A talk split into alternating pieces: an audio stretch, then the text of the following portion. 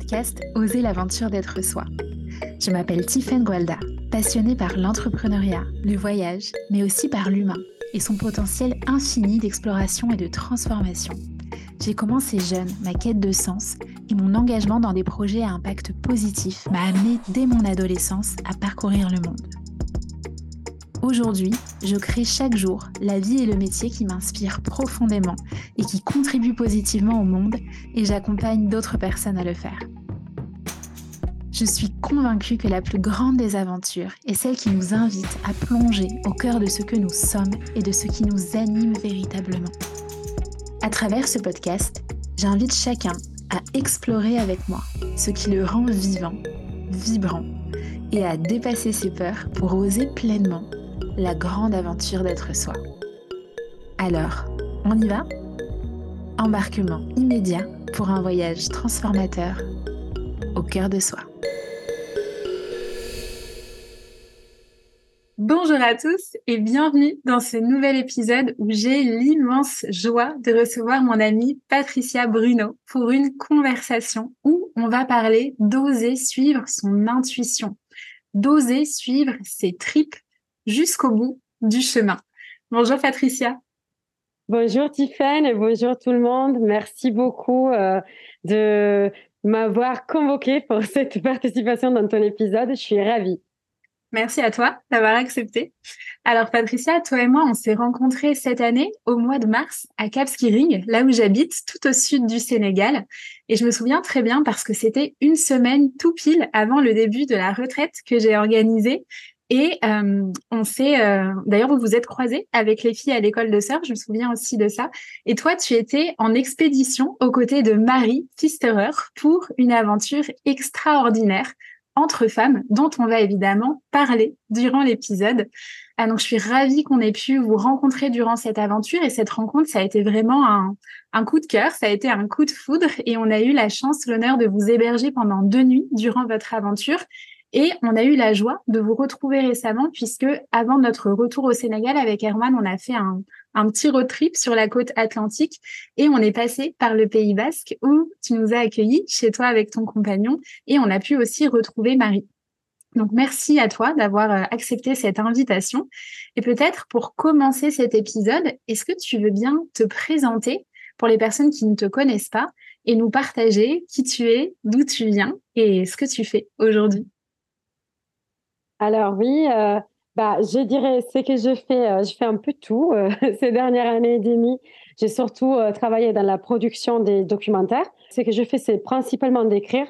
C'est c'est aussi la chose que j'aime le plus. Du coup, je m'occupe de l'écriture du scénario, des personnages, et de là, ça part après à, à structurer les interviews, toute la partie après logistique, jusqu'à arriver sur le moment où on part avec l'expédition et là, je dois m'occuper de la réalisation. Ça veut dire prendre les images et euh, diriger la scène, dire aux gens où il faut qu'ils se mettent, euh, qu'est-ce qu'on va faire, euh, comment va se dérouler. Voilà, c'est un peu ça principalement. Et après, à côté, j'organise aussi des expéditions, chose que j'ai pas trop fait ces dernières années, comme tu sais, à cause des, deux gros projets qui m'ont beaucoup occupé. Mmh, génial. Et tu viens d'Italie? Ah oui, j'ai oublié ça, bien sûr. Euh, vous, vous entendez là un petit accent, même plus que petit.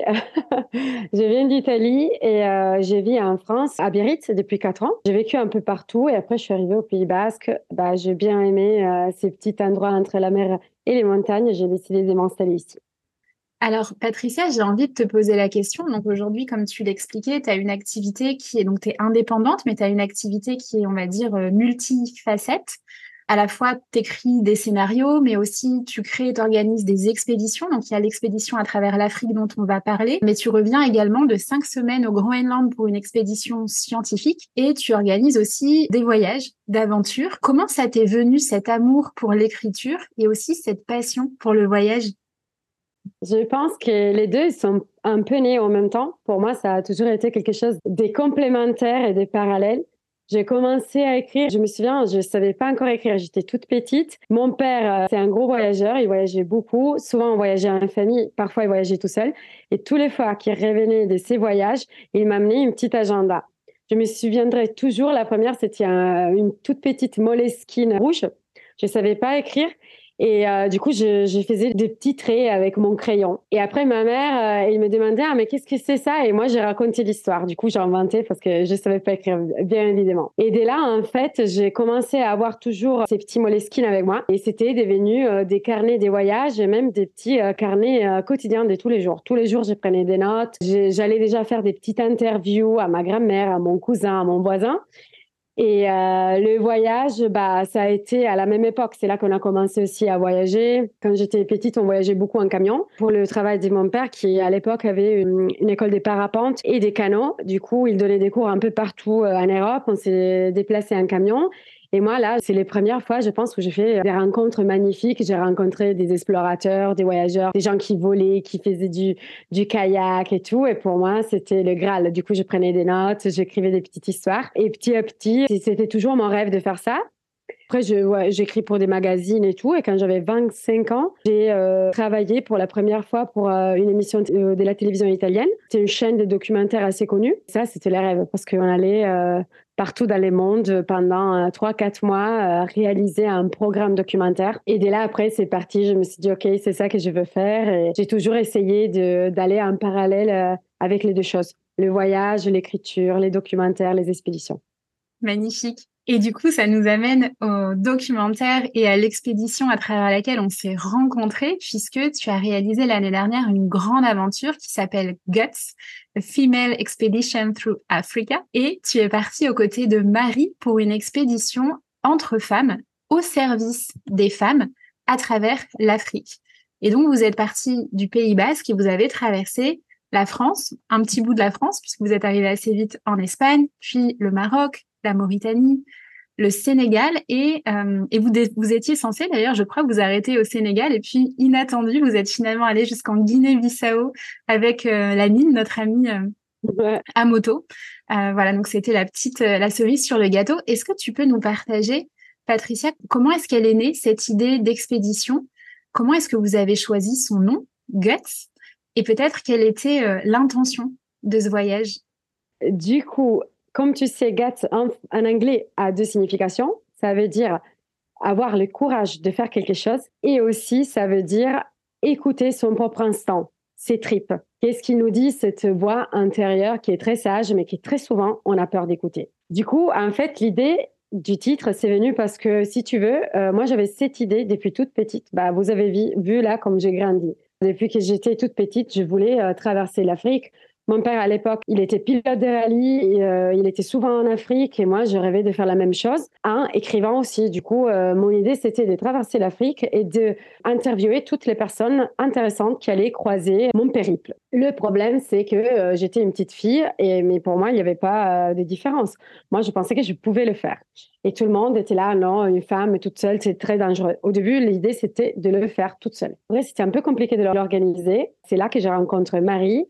On se rencontre au Maroc il y a maintenant euh, cinq ans, mais on devient vraiment copines pendant un voyage au Portugal. Euh, on part euh, comme ça sans vraiment nous être organisés. On avait les deux un petit bout de temps libre. On part ensemble. On fait ce trip incroyable de dix jours, surf, rencontre et tout. Et la dernière nuit, on s'arrête sur la Sierra portugaise on fait un thé sur le feu, on discute et là on s'est dit, on commence à parler de notre envie les plus profonds. Et moi je dis, écoute, moi tu sais, depuis toujours, j'ai toujours voulu faire euh, ces trips. Et il me dit, mais no way. Moi aussi, je voulais trop faire ça. Et là, je me dis, waouh, c'est pas possible, quoi. Une autre femme qui veut faire exactement la même chose que moi. Elle, photographe, moi j'écris, on se regarde et en fait, dès là, on se dit, non mais on le fait. Tu sais, c'est le genre de choses que normalement, tu te réveilles le lendemain, bah, tu l'as oublié et ça se fait pas, quoi. Et en fait, là, on est rentré. Et une semaine après, on était en train de faire les premières euh, préparatives, les premiers shootings pour après euh, pouvoir écrire le projet. Et je me souviens, j'étais en train d'étendre le linge, en train de penser euh, à comment organiser et tout. Et c'est là que j'ai eu une vision et je me suis dit, OK, gat. Parce qu'en fait, je me disais, fais confiance à ton instinct, suis-le. C'est ça que tu dois faire tu vas le faire, ça va bien se passer. Et en fait, euh, moi, j'ai beaucoup voyagé toute seule dans ma vie. Et la rencontre avec Marie, ça a été vraiment quelque chose d'exceptionnel parce que c'est la première fois où je me suis dit, OK, ouais, j'ai envie de le faire avec quelqu'un d'autre. Et le fait que ça soit une femme, c'est ça qui m'a, fait dire oui. Parce qu'en fait, mon idée, c'était de donner une euh, vision féminine de l'Afrique. Vision qui souvent est un peu euh, négligée, on n'en parle pas trop. C'est souvent des mecs, des hommes qui font ce genre d'aventure. Du coup, le point de vue, c'est forcément masculin. Et je me suis dit, si je veux faire ça avec une autre femme, on va bien évidemment avoir une connexion beaucoup plus profonde avec les femmes euh, qui on va rencontrer et on va être capable d'arriver là où, les autres euh, reporters hommes, ils n'ont jamais arrivé. Et c'était vraiment comme ça, c'était incroyable. Toutes les femmes, du coup, on n'a rien planifié, bien sûr, parce que on devait suivre notre instant. Ça faisait un peu peur au début parce qu'on arrive, on s'est dit, OK, là, euh, on est au Maroc, qu'est-ce qui va se passer? Et en fait, l'idée a beaucoup plu. Et les femmes, petit à petit, ils passaient parole. Ils, tout le monde était là, ah non, mais attendez, ma cousine, elle fait de la peinture, vous devez aller la voir. Ah non, mais ma fille, euh, elle écrit, vous devez trop la rencontrer. Et du coup, comme ça, petit à petit, on est parti de, ben, de France, mais je dirais le voyage a vraiment commencé dans la classe euh, marocaine. Et petit à petit, à travers le désert de la Mauritanie, la, forêt euh, du Sénégal, Dakar et toute la nouvelle génération des petites surfeuses, jusqu'à arriver, comme tu dis, en Guinée-Bissau. C'est vraiment les femmes qui nous ont guidés petit à petit. Et ce qui relie toutes ces femmes, c'est que c'est toutes des femmes dans des, euh, milieux très différents, mais toutes avec euh, toutes des femmes qui ont osé écouter leur trip, leur voix intérieure et réaliser leur propre destin, qui était quelque chose de pas commun. Sortir de la route, on peut dire, un peu euh, théorétypée, organisée par la société et faire leur propre chemin eux-mêmes. Hmm, j'ai des frissons quand je t'entends parler.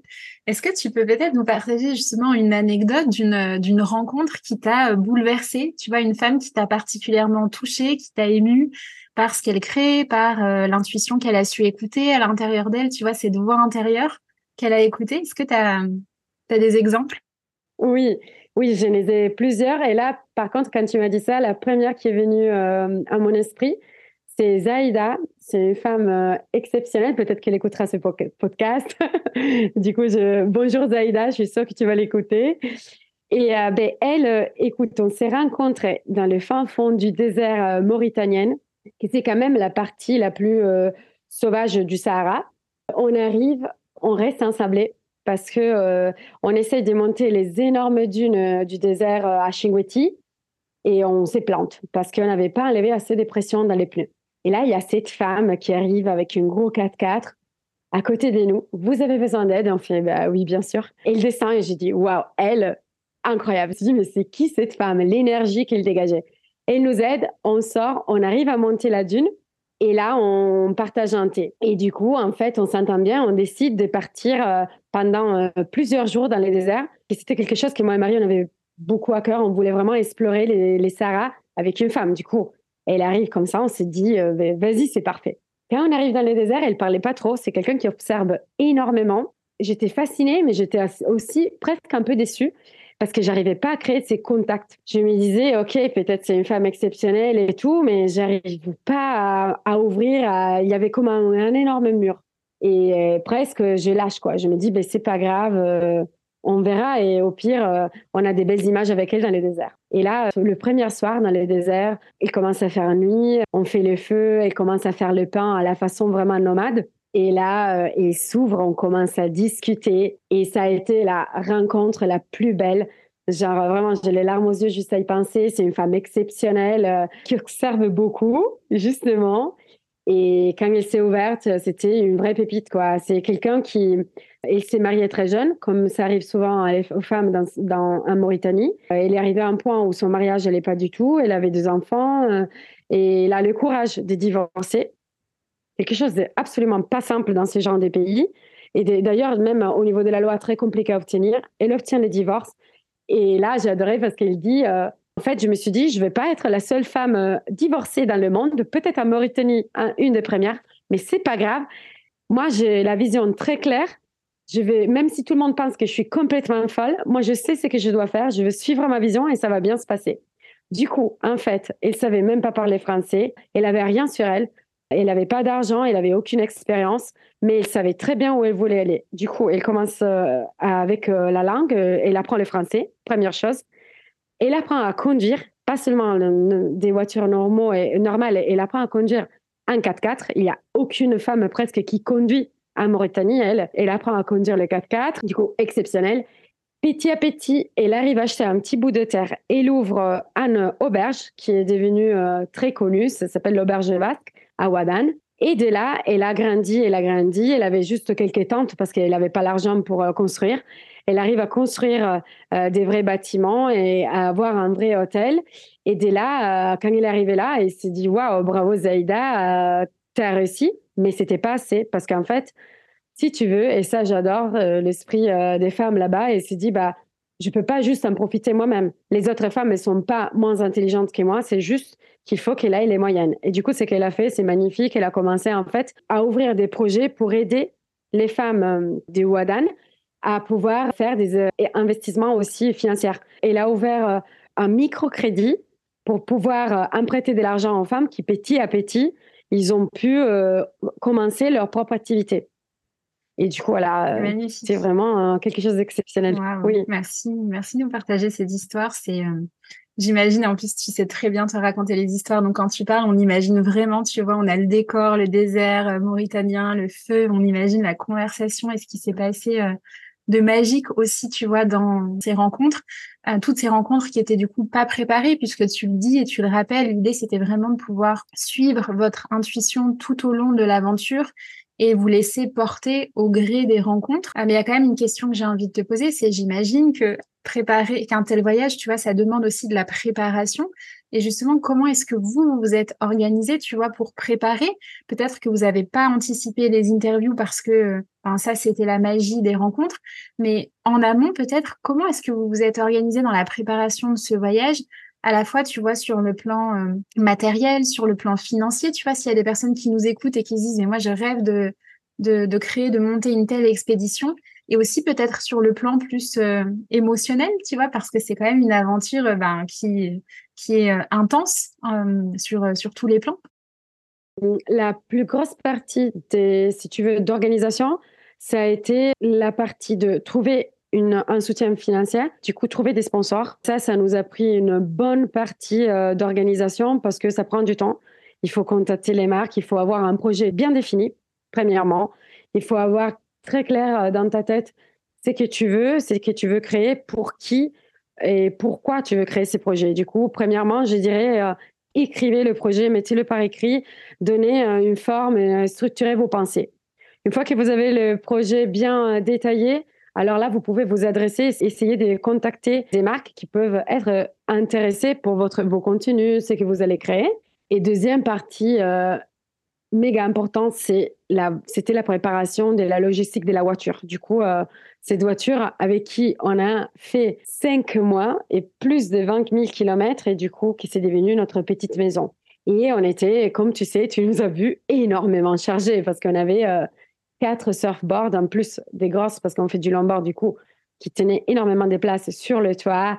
On avait euh, des, toujours, il faut toujours prévoir d'avoir avec soi de l'essence l'eau, tout euh, pour euh, un cas où si euh, il y a un problème mécanique, du coup, tous les outils pour pouvoir intervenir sur la voiture à n'importe quel moment, chose qui, ça nous est arrivé énormément. Ça nous est arrivé tellement des fois d'être au milieu du rien avec, bah, on, a, on a brûlé la, la culasse de la voiture, qui c'est une des pièces la plus importante de la, de la voiture. On a eu les radiateurs qui perdaient énormément des fois parce que bah, les, les, routes, elles sont tellement euh, dans des mauvais états souvent que voilà, la voiture, euh, elle prend très cher, on peut dire, vraiment.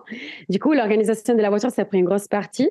Et émotionnellement, en fait, si tu veux, les derniers trois mois avant le départ, on a, euh, c'était quelque chose d'incroyable. On a travaillé 7 jours sur 7, 24 sur 24 pour pouvoir suivre tout. on voulait, en fait aussi, on s'était un peu, si tu veux, prise les deux une fenêtre de temps dans notre année. On savait qu'on devait absolument partir parce qu'après, euh, si on laissait passer trop de temps aussi, euh, bah, il y a des autres travaux qui arrivent, il y a des autres choses à suivre. Et du coup, on, on, a accéléré les derniers trois mois parce qu'on s'est dit, on a une date, il faut partir. On est parti en retard parce qu'on a eu des complications, comme, comme tout le temps, mais on a pu partir et à la fin, on a pu euh, réaliser notre aventure par entier. Du coup, on était très contente. Et sur place, comment est-ce que vous vous êtes organisé? Parce que finalement, c'est comme si vous alliez à la fois le travail et en même temps le voyage, puisque, euh, comme tu le disais, toi, tu es euh, écrivain, on pourrait dire scénariste. Marie, elle est photographe, donc vous êtes dans la réalisation de documentaires, donc c'est aussi quelque part votre activité. Comment est-ce que sur place, vous avez réussi à vous organiser dans vos journées pour à la fois avoir du temps pour voyager, pour explorer, en même temps avoir du temps pour euh, ben, rencontrer les femmes, prévoir peut-être les interviews, ou peut-être, tu vois, pas forcément, tout n'était pas prévu, mais j'imagine que parfois vous avez fait des rencontres, vous avez d'abord tissé un lien, puis ensuite vous vous êtes dit, allez là, on met la caméra, et puis euh, on, tourne et on enregistre. Tu vois, comment est-ce que ça, ça s'est fait, cet équilibre entre le voyage et le travail? Est-ce que le scénario, il était... Euh, euh, voilà, est-ce que tu y avais réfléchi en avance? Est-ce que tout s'est écrit sur place? Est-ce que tu peux nous partager un petit peu les, coulisses de Guts? Alors, moi, j'aime bien toujours avoir une idée avant de partir. Je pense que sans un scénario, sans une idée, même si tu veux suivre ton intuition, s'il n'y a rien de, de, programmé en amont, c'est très difficile parce que tu peux aussi très vite te retrouver au Maroc. Euh, tu te demandes qu'est-ce que je fais là, qu'est-ce que je dois filmer? Du coup, je pense que même si, si l'idée c'est de suivre son propre intuition, il faut être organisé, il faut avoir très clair les genres de personnages qui peuvent être intéressants pour l'histoire et il y a toujours des surprises. Et du coup, tu peux te tromper sur quelqu'un qui tu peux penser être intéressant à la fin, peut-être pas autant. Et bien évidemment, tu peux rencontrer quelqu'un de vraiment exceptionnel qui n'était pas du tout prévu. Il faut quand même déjà avoir une idée. Par exemple, on avait un target, on, voulait euh, les femmes. On a rencontré des hommes exceptionnels, très intéressants, mais on était, on était là, on est désolé, euh, non, nous, cette fois, on privilégie les femmes. Du coup, pour ça, il faut déjà avoir une idée, une histoire. Nous, on avait déjà un peu un fil rouge. Même si on peut dire les personnages, ils n'étaient pas encore euh, décidés, on savait d'où on partait, où on voulait arriver on avait une idée, par exemple, au niveau des logistiques. On savait qu'on voulait faire euh, les montagnes dans l'Atlas. On voulait absolument faire les déserts. On savait les spots où on voulait aller surfer. Du coup, on s'est adapté aussi un peu au surf parce que, bien évidemment, comme tu sais, bah, les conditions sont totalement. Euh, c'est la nature qui décide. Du coup, c'était un peu. Euh, après, comme tu dis, tu rencontres quelqu'un, c'est intéressant. Tu ne peux pas sortir la caméra tout de suite parce qu'il faut avant créer un lien. Et après, euh, une fois que le lien a été soudé, tu es capable de dire, bah, ça, ça c'est notre projet. Est-ce qu'on peut, il faut demander et tout. Du coup, je dirais que c'est, il n'y a pas vraiment d'équilibre. Ça a été très intense pendant euh, les cinq mois parce qu'en fait, tu es tout le temps en train de filmer parce que ça peut toujours se révéler une très bonne scène. Et tu peux toujours euh, avoir besoin d'un passage, d'un bout de route, d'une chose. Du coup, on a énormément filmé. Mais quand on rencontrait les personnages, on essayait au début de profiter, de vraiment créer un vrai lien pour après être capable de passer au step successif de filmer l'interview. Voilà. Ce qu'on voulait, c'est que ça soit vrai. On voulait que les personnages, les rencontres soient vraies. On voulait pas euh, les créer que ça soit vrai, il faut vraiment que ça arrive, que, que ça se passe naturellement et qu'il y a une, une bonne connexion avec la personne. C'est impressionnant de voir comment est-ce que vous avez finalement euh, ben, suivi, tu vois, vraiment votre aussi votre intuition tout au long de, de ce chemin, tout au long de cette expédition. Tu le disais tout à l'heure en introduction, je me souviens que tu disais que ce voyage, en fait, c'était ton rêve depuis très longtemps, mais que beaucoup de personnes t'ont presque déconseillé de le faire ou t'ont dit ah là là Patricia n'y va pas toute seule, euh, presque c'est c'est dangereux. Et c'est vrai que l'Afrique, c'est souvent un continent qui a mauvaise euh, euh, réputation. Et nous, c'est aussi vraiment ce qu'on essaie de faire. Moi, ce que j'essaie de faire à travers le podcast, ce qu'on essaie de faire aussi tous les deux avec Erwan, c'est de véhiculer une image qui est plus positive de ce continent, euh, de montrer qu'il est possible de voyager en Afrique, de montrer qu'il est possible d'entreprendre sur ce continent, qu'on soit finalement solo, qu'on soit en couple, qu'on soit entre femmes. Et vous, vous l'avez réalisé du coup entre femmes, Marie et toi avec le recul, comment est-ce que vous vous êtes senti, tu vois, en tant que femme seule durant cette expédition? Euh, Est-ce qu'il y a eu des choses qui ont été euh, surprenantes dans le bon sens, auxquelles vous vous attendiez pas? Et est-ce qu'il y a eu aussi peut-être des moments qui ont été un petit peu plus euh, challengeants? Moi, en réalité, j'étais confiante, on dirait. À part le Maroc, qui moi et Marie, on connaît très bien, on a déjà été plusieurs fois, on a énormément d'amis, on adore ces pays, c'est vraiment un pays exceptionnel et les gens sont très accueillants plus sud du Maroc, c'était terre inconnue. Du coup, en fait, tu sais pas trop à quoi t'attendre. Et je pense que la partie la plus challengeante, c'est que nous, en fait, pendant cinq mois, on a dormi dans une tente sur les toits. Et ça, c'est quelque chose de risqué et dangereux, même euh, en Europe, mais en Italie ou en France ou n'importe où. Moi, j'avais un. Je pense toujours qu'en fait, quand tu tu te laisses vraiment aller et tu fais confiance aux gens. Tu suis ton intuition dans le sens que vraiment, tu, te laisses aller, tu fais confiance aux gens, tu rentres vraiment en contact avec eux, tu n'as pas peur. Les gens, ils voient ça, ils s'ouvrent à toi et ils, t'accueillent. Malheureusement, après, il y a toujours des gens négatifs, il y a toujours des rencontres bah, euh, qui peuvent être dangereuses un peu partout dans le monde. C'est que je dirais, c'est vraiment qu'il faut euh, savoir euh, s'écouter. Et nous, c'est ce qu'on a fait. Quand on sentait, et ça nous est arrivé, quand on sentait que la situation, ça craignait, ça devenait un peu dangereux, et alors là, sans hésiter, on partait, on se disait, c'est pas grave. On fait, je me souviens, une nuit, j'ai conduit toute une nuit parce que on s'était fait arrêter par la police en Gambie. Ils étaient incroyablement corrompus. Euh, ils voulaient nous faire payer une amende. Je, je c'est une longue histoire. Bref, à la fin, on a pu s'échapper, mais on sentait pas du tout l'endroit. Il y avait que des gens euh, bizarres avec une mauvaise énergie. On s'est échappé. J'ai conduit toute la nuit pour arriver en Casamance les matins à 5 heures. Mais je me souviens, j'arrive, lever de soleil, et je me suis dit, oh, là, on est bien, on peut s'arrêter. Boum. Et on a dormi et ça s'est super bien passé voilà, je pense vraiment qu'il faut se laisser aller, avoir confiance à nouveau dans les gens, dans les pays. Nous, euh, on a eu que des rencontres vraiment euh, exceptionnelles, vraiment. Et après, voilà, toutes les fois qu'on sent qu'il y a quelque chose qui va pas, ben, il faut aussi là se faire confiance et se dire si je le sens pas, c'est pas grave, on répare. Au pire, je conduis toute la nuit, mais au moins je serai tranquille. Voilà. Hmm. Pour toi, qu'est-ce que ça signifie aujourd'hui de suivre son intuition, de suivre ses tripes? C'est une très bonne question. En fait, si tu veux, quand je suis partie dans ces voyages, je me suis dit, je veux vraiment que tu sois sincère avec toi-même au 100%. Et au début, ça peut être compliqué parce que parce qu'on ment à nous-mêmes et on ne le sait même pas. Parce qu'il y a des choses qu'on ne veut pas admettre, même à nous-mêmes. Et du coup, si tu veux, je l'ai vraiment pris comme un jeu.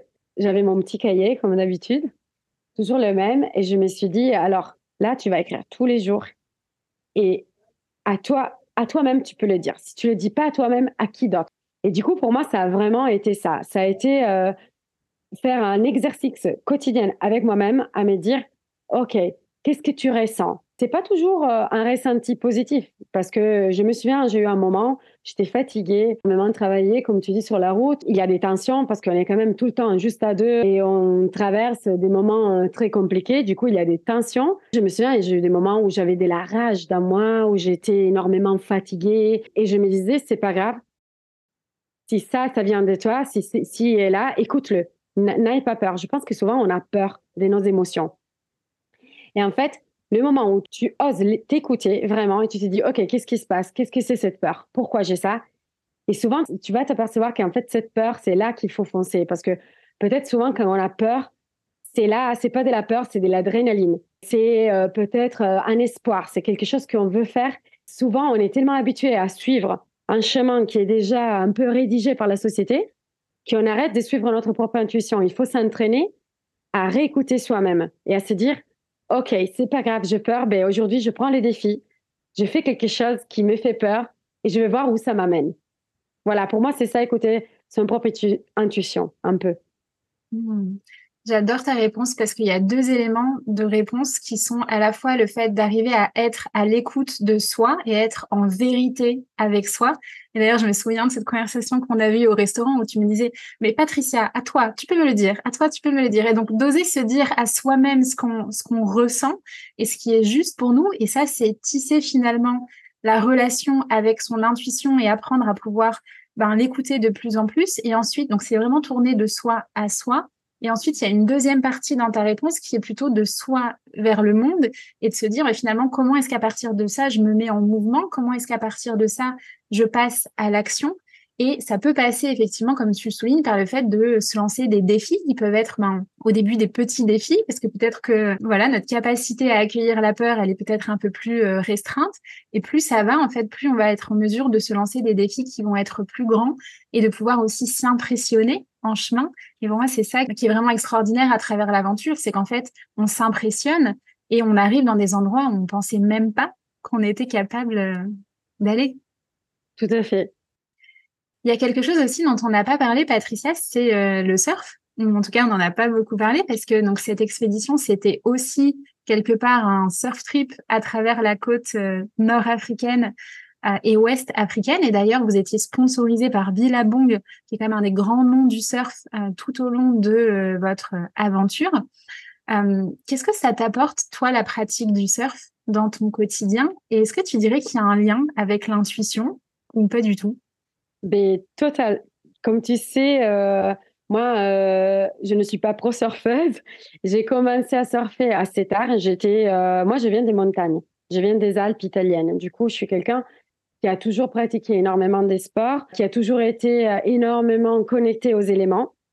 Et je pense, si tu veux, pour moi, l'eau, c'était un peu le dernier élément qui m'est manqué pour être vraiment connecté au 100% à moi-même et à la nature. Le surf, c'est beaucoup d'intuition. C'est beaucoup d'aller contre sa, propre peur. C'est beaucoup, euh, je pense que quand tu commences dans ta trentaine à surfer, c'est vraiment un gros défi parce que comme tu sais, c'est un sport où il faut jamais s'arrêter, il faut toujours essayer. C'est donné par vaincu parce que euh, peut-être qu'il t'a progressé et après, euh, après tu fais une session et tu es fatigué, ça se passe très mal, euh, tu prends même pas une vague et tu es là euh, complètement euh, démotivé, tu dis basta, j'arrête, c'est pas pour moi. Et en fait, c'est vraiment là qu'il faut, il faut continuer. Il faut se dire non, ok, je continue. Après, pour moi, ça a été, ça, a été un gros challenge. Ça m'a énormément appris parce que c'est vraiment, je pense, le surf qui m'a appris à pas lâcher. Parce que quand, je pense que quand tu commences tout petit, bah, ça va avec ta propre évolution, ça se passe très bien, tout est simple. Quand tu commences un peu plus tard, ça devient vraiment un gros défi. Et si je regarde en arrière, je, me dis, waouh, vraiment, euh, c'est encore maintenant, tous les jours, c'est un, une bataille, c'est une petite bataille. Je me dis, il faut pas lâcher. Et ça m'a donné vraiment euh, beaucoup de force et un état mental que j'avais pas avant. Vraiment de me dire, euh, ben, c'est pas grave, tu n'es pas capable, tu, tu vas y arriver. C'est que je fais dans la mer, je l'applique après dans la vie. Et je me dis, bah, c'est pas grave, tu sais pas faire, ben, vas-y, tu, tu, peux essayer, tu peux tomber, tu peux, euh, tu peux le faire pas bien, tu peux, mais c'est pas grave, tu dois pas lâcher, tu peux toujours euh, y arriver. Et c'est vraiment ça qui m'a appris. Merci, c'est très inspirant et effectivement, euh, pour moi, le surf, c'est l'école de l'humilité parce que ça demande tellement de patience pour arriver à la maîtrise.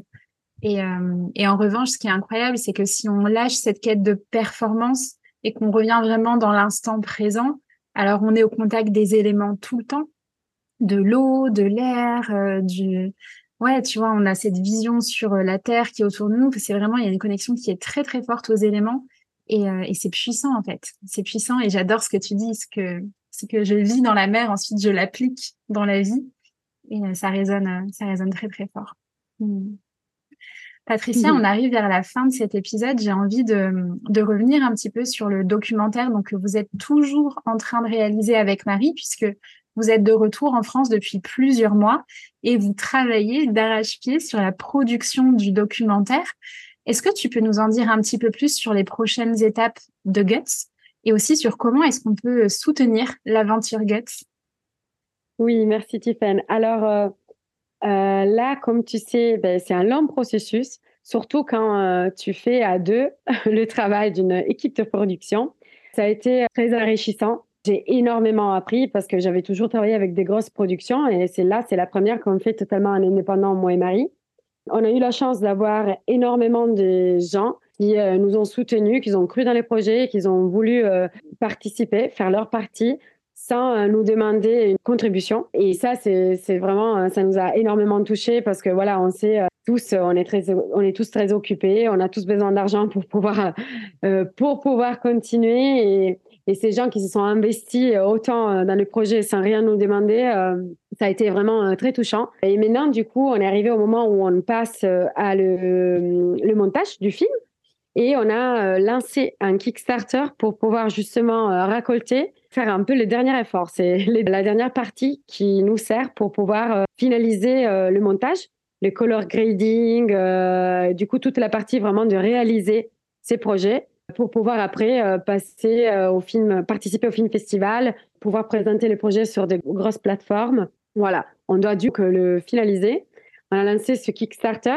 Le, but, c'est de récolter la somme qui nous sert pour pouvoir payer les professionnels qui vont nous aider à finaliser le projet. Et à pouvoir mettre toutes les femmes que vous avez rencontrées en lumière, leurs projets, comment elles suivent leur intuition et, et, diffuser aussi le message que quel que soit euh, l'endroit dans lequel on vit, toutes les femmes du monde peuvent se saisir finalement de cette, euh, de cette boussole qui est à l'intérieur de nous, qui est ultra puissante.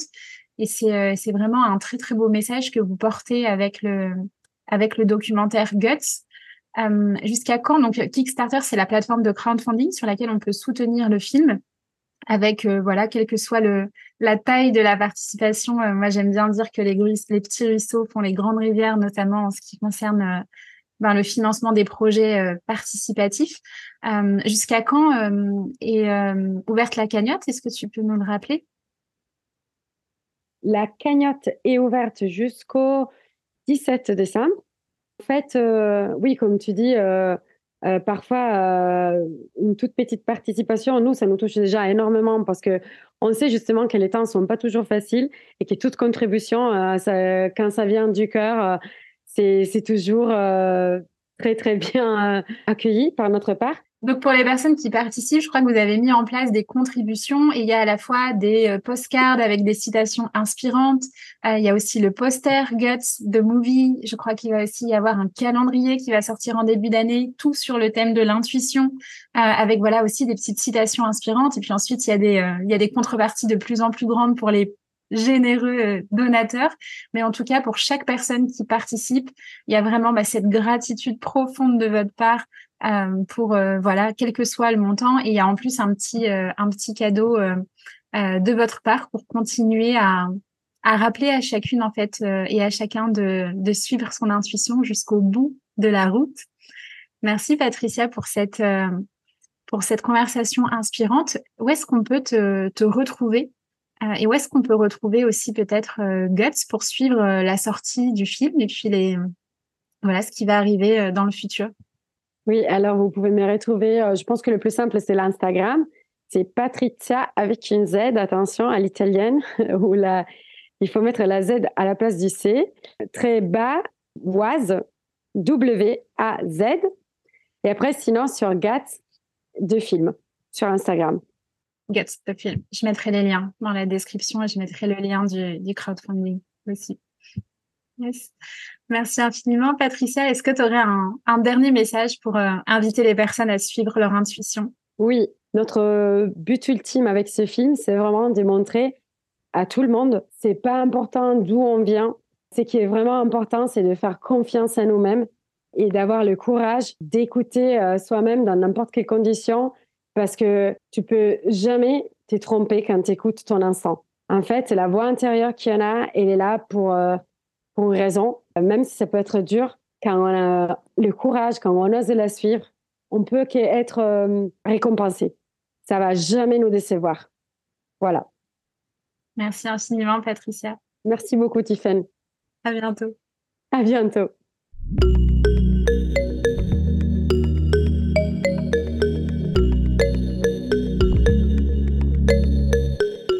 Merci pour votre présence.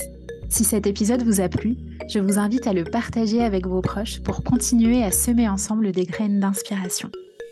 Vous pouvez également noter le podcast pour contribuer à le rendre plus visible et vous abonner pour être tenu au courant des prochains épisodes. Enfin, pour suivre mes aventures et connaître l'actualité de mes programmes et accompagnements, retrouvez-moi sur ma page Instagram Tiffen Gualda. À très vite!